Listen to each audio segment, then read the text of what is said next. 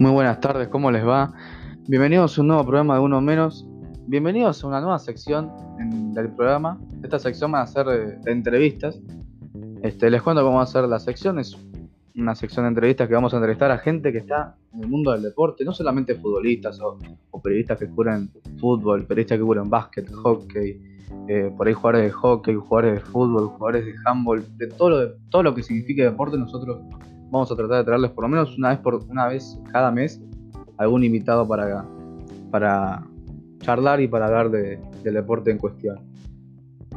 Para hacer el primer programa trajimos a un invitado, un periodista deportivo que cubre básquet, este, que se llama Pablo Nugenberg. Pablo, si te querés presentar.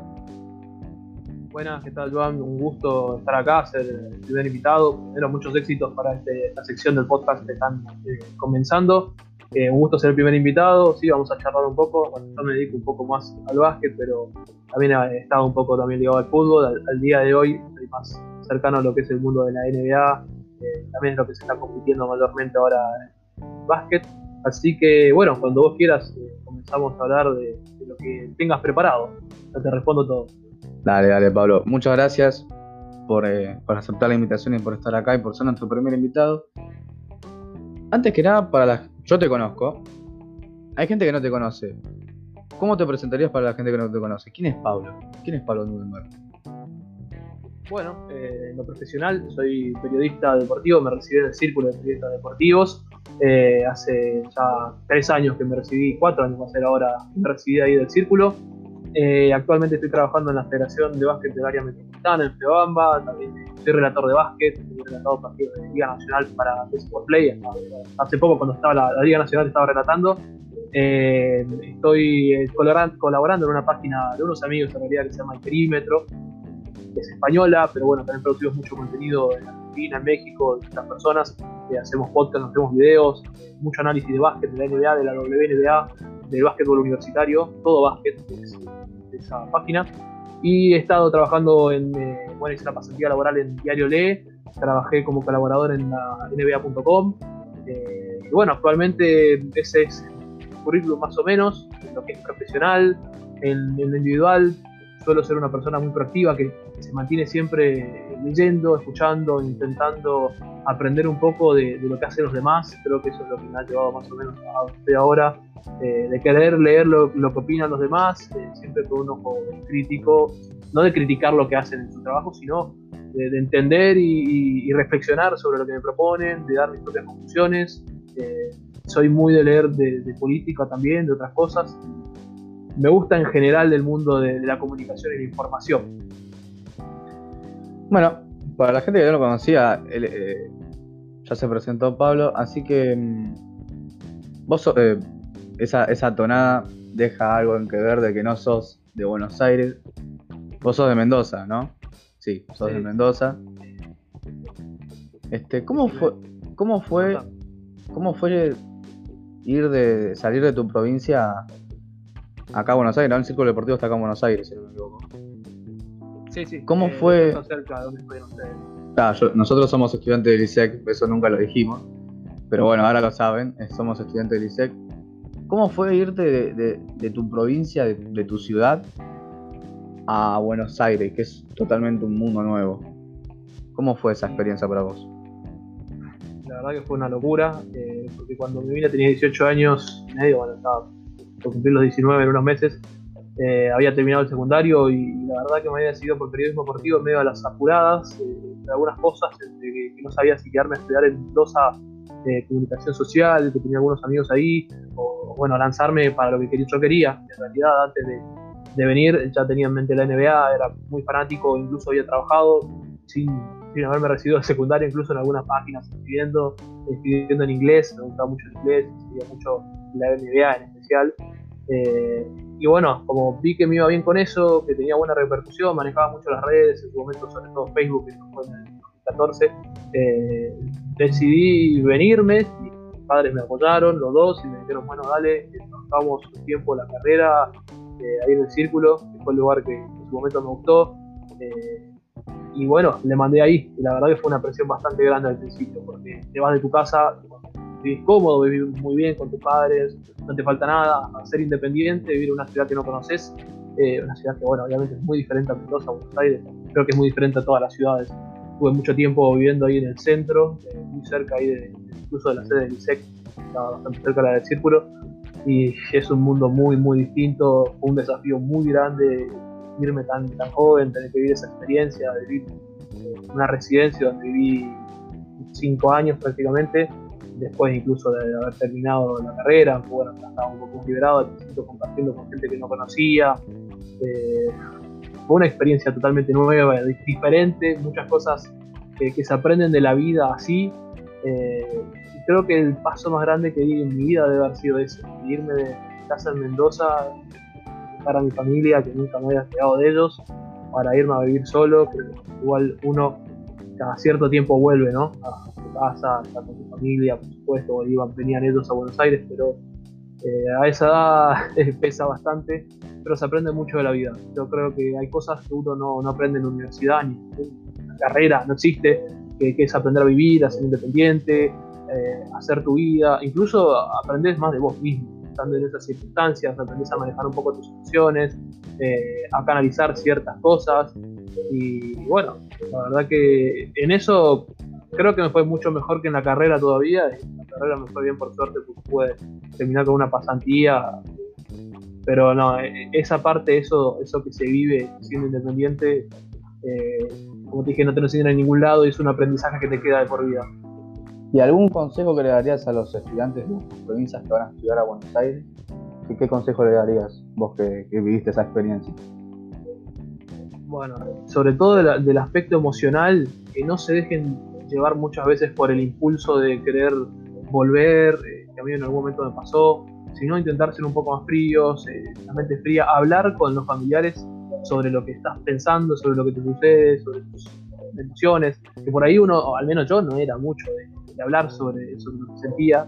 Y bueno, eh, en esos momentos, hablando más con tus seres queridos, sean tus amigos o tu familia, tengas en tu provincia, eh, te van a ayudar, te van a bancar, te van a, van a bancar sobre todo con palabras. Te van a decir, dale, vos podés, tele. Y bueno, hay momentos en los que van días que son más difíciles que otros, hay días en los que decís, no, me tengo que volver, al día siguiente decís, no, la verdad que la puedo llevar, vamos, adelante, fuerza, y seguís. Eh, no hay que dejarse llevar por los impulsos, eh, no sos, sos humano, o sea, esas cosas pasan y, tenés que mantener tu objetivo a largo plazo en la mente, o sea, si, si vos te volvés, te puedes llegar a arrepentir por mucho tiempo de eso y podés quedarte pensando, uy, ¿qué habría pasado si me quedaba? Me había ido bien en esta materia, me podría haber ido bien en esta, en aquella, podría haber conseguido esto, aquello. Eh, hay que ser un poco frío a veces y hay que, si bien hay que vivir el día a día, hay que tener siempre en mente el objetivo mayor y seguir esos, esos que te llevaron hasta ese lugar, hasta ese espacio y a lo que uno quería estudiar.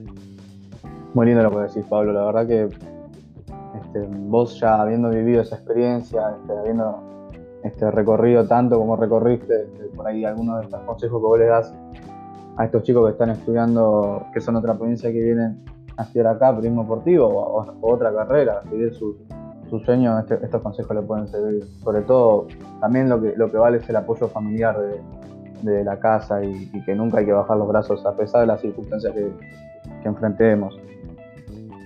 Bueno, ahora saliendo un poco más del plano este, personal y un poco más del profesional, me quería meter un poco más en el plano de la NBA. Vos sos muy fanático de la NBA, este, sos hincha de Miami Heat. Yo te quería preguntar, que si vos, vos, dame dos razones, yo no soy hincha de NBA. Yo te pido que vos me des dos razones para ver la NBA. Que vos me digas, yo con estas dos razones te convenzo para que vos puedas ver la NBA? Decime dos razones. Bien, lo primero es el, básquet en sí, es un deporte muy dinámico, es un deporte en el que siempre pasan cosas. Y por ahí los que, los que, bueno, yo también en un momento era más de ver fútbol hace muchos años, y lo que me llamó la atención del básquet fue eso, la dinámica, ir de acá para allá, de atacar, defender un recurso, otro recurso.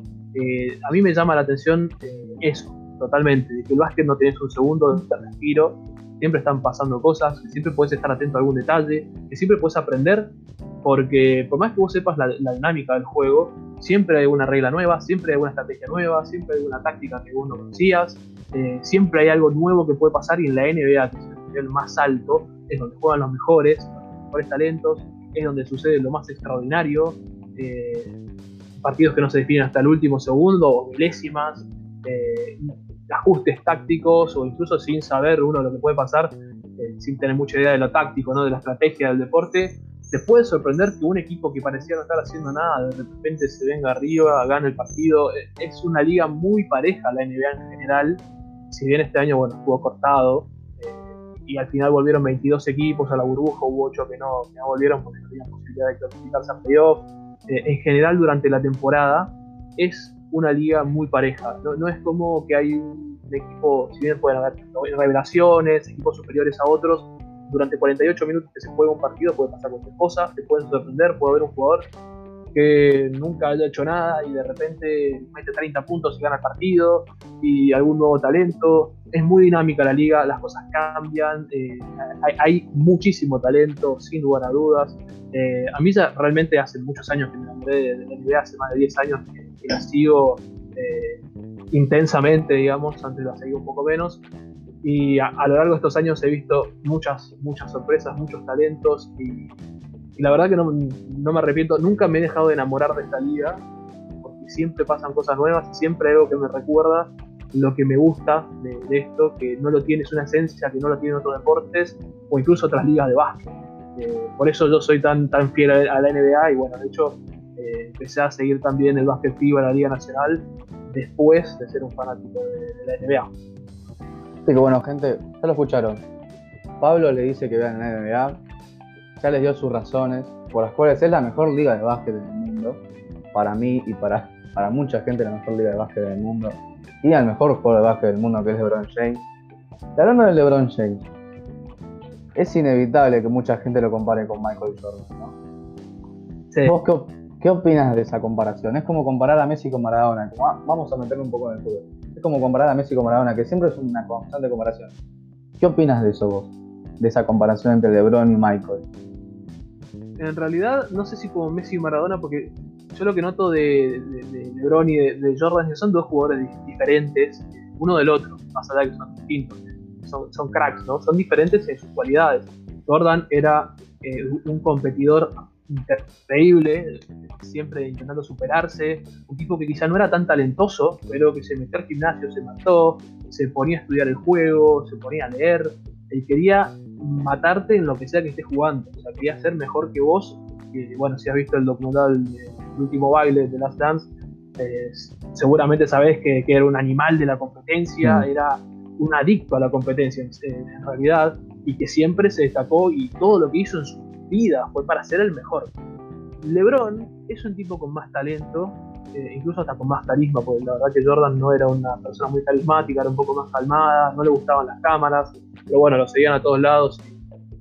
por ahí también por eso se, retiró un par de veces en su carrera, después volvió.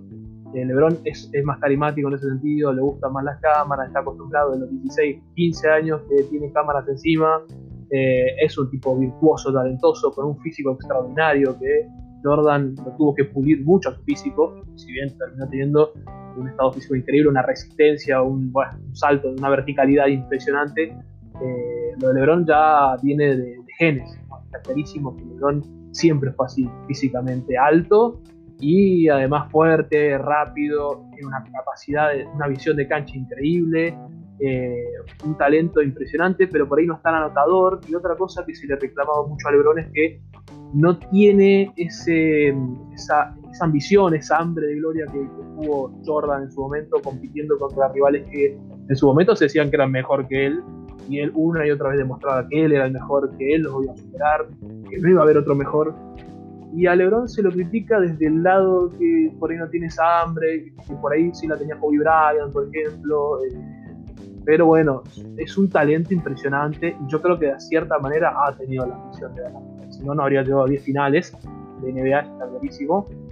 Pero bueno, se le critica un poco eso de que le ha costado mucho ganar en esas finales, de que ha llegado porque ha estado bien acompañado, que ha estado en grandes equipos, que se, le ha, se ha ido de equipos cuando han caído en su rendimiento para irse a otros con otros jugadores que están en juventud y, creciendo y ya están siendo estrellas. Desde ese lado un, poco puedo entenderlo, pero a mí me cuesta compararlos por eso, porque son diferentes uno del otro. Y cada uno ha triunfado a lo suyo y cada uno ha marcado una era haciendo lo, lo propio LeBron ha estado 17 años en la NBA, Jordan nunca jugó a eso. Eh, sí jugó hasta los 35, como, ha hecho hasta ahora eh, LeBron, pero se retiró a esta edad y no, quiso seguir, no le motivó seguir. Eh, para mí la, comparación queda un poco ahí. Yo igual sostengo que Jordan, yo me quedo con Jordan y eso que LeBron lo disfruté, para mí sus mejores años en Miami, fue una bestia en esa época y era el mejor de hecho, hace años que viene siendo el mejor, incluso cuando estuvo en Cleveland fue, fue increíble lo que hacía. Eh, pero bueno, para mí Jordan sigue siendo el mejor de la historia, aunque no me gustan esas comparaciones. yo personalmente lo pongo un poquito más arriba que LeBron. Hay que ver qué hace LeBron hasta que se retire, pero me parece que hacer incluso Dijiste el nombre de Kobe Bryant, en paz descanse. Hay muchas similitudes en Kobe y en yo veo muchas similitudes en Kobe y en Michael, en Michael Jordan. Ese hambre de ganar constante. ¿Vos lo ves como, como algunas similitudes entre Kobe Bryant y Michael Jordan? Sí, sí, sí, totalmente. De hecho, eh, el, mismo, el mismo Kobe admitía que había armado su juego, pulido su juego a, la sombra de Jordan, ¿no? De hecho, bueno, entre los han conocido, se ha hablado, Jordan decía que era su hermano más chico, y era así. Eh, hay, incluso videos en YouTube que te los comparan los movimientos, son muy parecidos. Kobe se fijaba mucho en Michael Jordan, quería imitarlo. Y bueno, la verdad es que creo que fue lo más cercano que tuvimos a Michael Jordan en su estilo de juego. Eh, también tenía esa ambición, esa Mamba mentality, esa mentalidad Mamba. Eh, un tipo que siempre aparecía en los momentos más calientes, eh, siempre en el momento más difícil, cuando la pelota parece que pesa el doble y el aro parece que está mucho más cerrado la metía y, nada. La verdad que nunca le pesó la, camiseta a Kobe, ninguna. No le pesó la pelota, no le pesó nada. Jugaba como si estuviera en el barrio. Y esa es la similitud que tiene con Jordan. A LeBron no le ha pasado, pero es un tema de personalidad, de esencia. Eh, yo creo que LeBron es diferente por otras cosas. es muy bueno lo que hace. Y hay cosas en las que ha sido mejor que Kobe Bryant. en lo que es visión de cancha, en lo que es hacer jugar un equipo. Yo creo que en eso LeBron ha sido superior aunque me quedo con la mentalidad de, Kobe, que es algo que no creo que vaya a salir otro como él y que en paz descanse. Claro, por algo tiene lo, que tiene, por algo es tan reconocido como Brian, por algo la inspiración de muchos jugadores actuales de la NBA que están surgiendo ahora, por algo la inspiración de muchos. Este, yo creo también que es lo más cercano que vamos a tener a Michael Jordan, sabiendo que, que no va a haber ningún, ninguno como Michael Jordan, sabiendo que no va a haber otro Kobe Bryant, sabiendo que no va a haber otro LeBron, y que tampoco ahora la estrella que está surgiendo ahora, Luca Doncic, tampoco va a haber otro como Luca Doncic, porque con la edad que tiene, con la corta edad que tiene, haciendo las cosas que hace, yo creo que para mí, espero que vos también, espero tu respuesta para mí es la, es la futura estrella de NBA, sacando obviamente a Tetocumbu. Para vos también Doncic puede ser llegar a ser la futura estrella de NBA. Sí, sí, sí. Eh, ya ha, mejorado un poco eh, lo, que es como un Lebron parecido a Lebron eh, con un carácter de ganador que ya lo viene puliendo desde muy joven porque se ha tenido que, enfrentar a los mejores equipos FIBA desde que tenía 15, 16 años y eso le ha cambiado eh, su carácter totalmente. O sea, es un jugador que está acostumbrado a, a, a esos momentos complicados, a esos momentos calientes a los partidos cerrados, a los partidos en los que cuesta mucho meterla, mucho más que en la NBA, porque en el básquet FIBA se suele anotar menos. Eh, es un jugador que ya viene con ese chip a la NBA, ya viene con ese carácter moldeado a la NBA y que encima tiene un físico muy bueno, muy alto, quizás no todavía explosivo como LeBron, eh, falta eso, la, la, explosión, pero bueno, es, alto, eh, falta quizás un poco de fuerza, es un increíble anotador, creo que mejor anotador que LeBron, es un increíble asistidor, bueno, eso puede llegar a, acercarse a lo que ha sido él y todavía tiene mucho que mejorar, todavía tiene mucho por delante. Es un jugador que puede seguir mejorando, que puede seguir empujando su techo, digamos, más arriba y más arriba, y uno no sabe hasta dónde puede llegar. Yo creo que ante Tocumpo sí tiene un techo Eh, aunque puede mejorar en otro equipo o en un equipo que tenga más tripleros, eh, porque lo que a él le queda por mejorar es eso, el lanzamiento.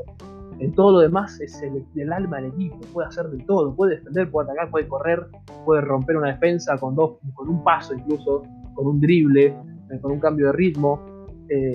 pero bueno, yo creo que si a Giannis lo llenas de tiradores, él va a poder investigar un poco el ataque, pasarlo un poco a los costados, a los rincones, y va a poder tener más confianza. Eso quizás es lo único que le faltó a Milwaukee esta temporada. Todo lo demás era el mejor equipo, el mejor equipo defensivo, el mejor equipo en puntos de la pintura, pero le faltó lanzadores. Y bueno, eh, dependiendo de eso puede mejorar su juego y definitivamente también va a ser un jugador de equipo.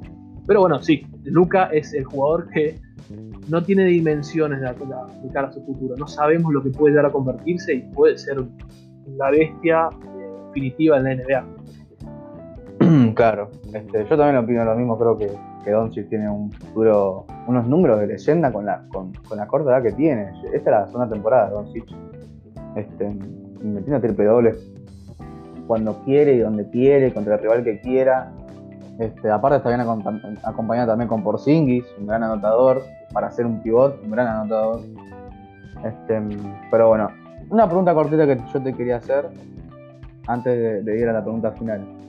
¿Por qué crees o cuál es el motivo principal de que ya no haya tantos argentinos en la NBA, de que ya no se vea a tantos argentinos en la NBA? Porque el último que vimos eh, fue Manu, estuvo la Provítola, este, pero ya no se ven tantos argentinos en la NBA y tantos sudamericanos tampoco son en la NBA. ¿Cuál crees que es el mayor motivo de eso? Eh, yo creo que hubo una transición ahí eh, entre medio, después de, la época de Manu. En realidad, después de la generación dorada, hubo un pozo, por decirlo así, en cuanto al talento en Argentina, porque no hubo, si bien hubo talento, no hubo jugadores de esa magnitud que pudieran hacer un recambio. Recién ahora se está viendo eso con jugadores que están evolucionando en sus, roles, en sus respectivos equipos en Europa, sobre todo la mayoría. Eh, hubo un momento en el que la Provítola, Brusino y Garino estaban en la NBA bueno, Garino llegó mucho en la misma temporada, la 2016-17, si no me acuerdo, y debutó al final de esa temporada con Orlando Magic, pero bueno, la Provítola la Lucino habían estado con San Antonio y con, Dallas. Eh, llegaron muy jóvenes, esa era, la verdad, eran muy maduros, no tenían físico todavía para estar ahí quizás. Eh, la Provítola creo que le fue bastante bien, Lucino hizo lo suyo también en la G-League, eh, y Garino llegó, creo que no estaba en su mejor momento, ahora le iría mejor y no era quizás el momento para ellos. Y después de eso hubo un, un tiempo en el que pasó, siguió pasando y por alguna u otra razón eh, no llegaron. Campazo, siempre se habló mucho de él, pero bueno, por cuestiones contractuales muchos equipos no se arriesgaban a tomarlo porque tenían que pagar dinero para sacarlo del Madrid, para traerlo acá. Y ahora que Campazo es todo un, jugador probado, ¿no? Ya en Mundial, en Europa, es el mejor, o uno de los mejores bases europeos, para mí el mejor base europeo, o sea, no europeo, sino que juega en Europa. Eh, creo que ahora sí se van a arriesgar. No es que no haya habido talento, sino que no era el momento todavía. Al día de hoy, yo creo que hay tres jugadores que tranquilamente podrían jugar en la NBA. Campazo seguro, por más que, su altura, bueno, se ha hablado tantos años de que no sabían si iba a ir a la NBA, por eso. Yo creo que en la NBA ya saben lo que es, ya saben la visión de cancha que tiene, lo que es defensivamente puede defender muy bien, puede robar pelotas en, primera línea, en primera línea es muy intenso para defender paso. Eh, y además de él, yo a Deck, creo que Gabriel Deck es el jugador para la NBA. Eh, tengo entendido que para él es un sueño estar ahí, así que creo que en algún momento va a llegar a la NBA. No sé cuándo va a ser su momento, pero va a llegar a la NBA y él va a querer estar ahí. Su ambición, su carrera. Eh, y es increíble, no solamente el talento, sino el físico, la capacidad que tiene. Eh, para mí puede llegar tranquilamente a la NBA, es un alero que se usa mucho en la NBA, este puesto, ¿no? un alero defensivo que puede meter también puntos, quizá le falta un poco contribuir en triples en su equipo, pero bueno, si va puliendo tiro, sin, sin, duda va a estar ahí. Para mí Garino ahora está en mucho mejor momento que antes, si bien está recuperándose de una lesión, lo que habíamos visto de él eh, hasta la temporada pasada era que se había convertido en una bestia defensiva impresionante, lo vimos en el Mundial. No dejó respirar a los franceses, no dejó respirar a los serbios, era una locura, era una pesadilla jugar enfrente de Patricio Garino, y a mí me encantaría, me parece que sería muy bueno verlo en el NBA, por ahí también le falta regular un poco su, capacidad anotadora, pero yo creo que esta temporada que viene algún argentino vamos a tener, porque es el momento, están saliendo, están mostrando todo lo que tienen, el Aprovítola lo está haciendo muy bien en el Madrid también, pero creo que todavía no es su momento de ver hay que darle continuidad. La Provítola es un jugador que ha tenido muchos problemas en su carrera con eso. Ha jugado bien acá, después se va a otro lado y juega más o menos, y después va allá y juega mejor. Pero ha jugado muchos equipos y no ha sido regular. Yo creo que hay que esperar a que le agarre la mano ahí en Madrid, que ahora está haciendo muy bien. Y quizás en una o dos temporadas lo, vamos a ver en NBA. Para mí esos son los que al, día de hoy, los tres, ¿no? Marino, eh, Deck y Campazo que están para ir ahora que podrían ir ahora. Eh, bueno, parece que está todavía recuperando, no, no, sé si da, pero eh, creo que además está jugando en Salgaris Kaunas. Pero bueno, podría tranquilamente ir. Y de acá al futuro seguro van a haber más. Leandro Balmaro, se habla mucho de él, que, va, que puede entrar en el draft, eh, en este draft que viene, está jugando en el Barcelona. Eh, es un pibe que tiene unas capacidades impresionantes, una visión de cancha increíble, increíble para, para su altura, tiene buen físico y buen manejo de su cuerpo, eh, pero bueno, está bien el Barcelona todavía en sus primeros pasos y según lo que escuché, incluso si lo draftean, él tiene pensado seguir jugando en el Barcelona, eh, seguir capacitándose, por decirlo ahí, ganando experiencia y después sí reparar en, la NBA, pero lo más probable es que lo van a seleccionar, eh, aunque sea en segunda ronda del draft que viene, que va a ser en noviembre. Bueno, como, como hizo Mano en su momento, que siguió jugando este, dos o tres años, si no me equivoco, allá en Italia, y después vino más para la NBA Así que nada, este, hemos llegado al final de la entrevista, no nos queda más tiempo. Este, le quiero agradecer a Pablo por haber aceptado esta invitación para, poder entrevistarlo y hablar un poco de básquet también. No solamente vamos a hablar de fútbol, vamos a hablar de básquet, también en las entrevistas. Este, así que muchas gracias Pablo por estar y, por aceptar la invitación y por ser el primero. Así que nada, no me queda más, más, más que agradecerte por, por haber aceptado. Bueno, no, muchísimas gracias, Joan. Muchas gracias por, estar en este podcast. La verdad, muy lindo. Ojalá que tengan muy buenos invitados, que la pasen bien también. Muy interesantes las preguntas y bueno, que sea todo un éxito este ciclo. Muchas gracias, Pablo. Gente, nos vemos el domingo con el repaso de, de las ligas europeas, como siempre. Así que nada, cuídense, les mando un abrazo y nada, nos vemos el domingo.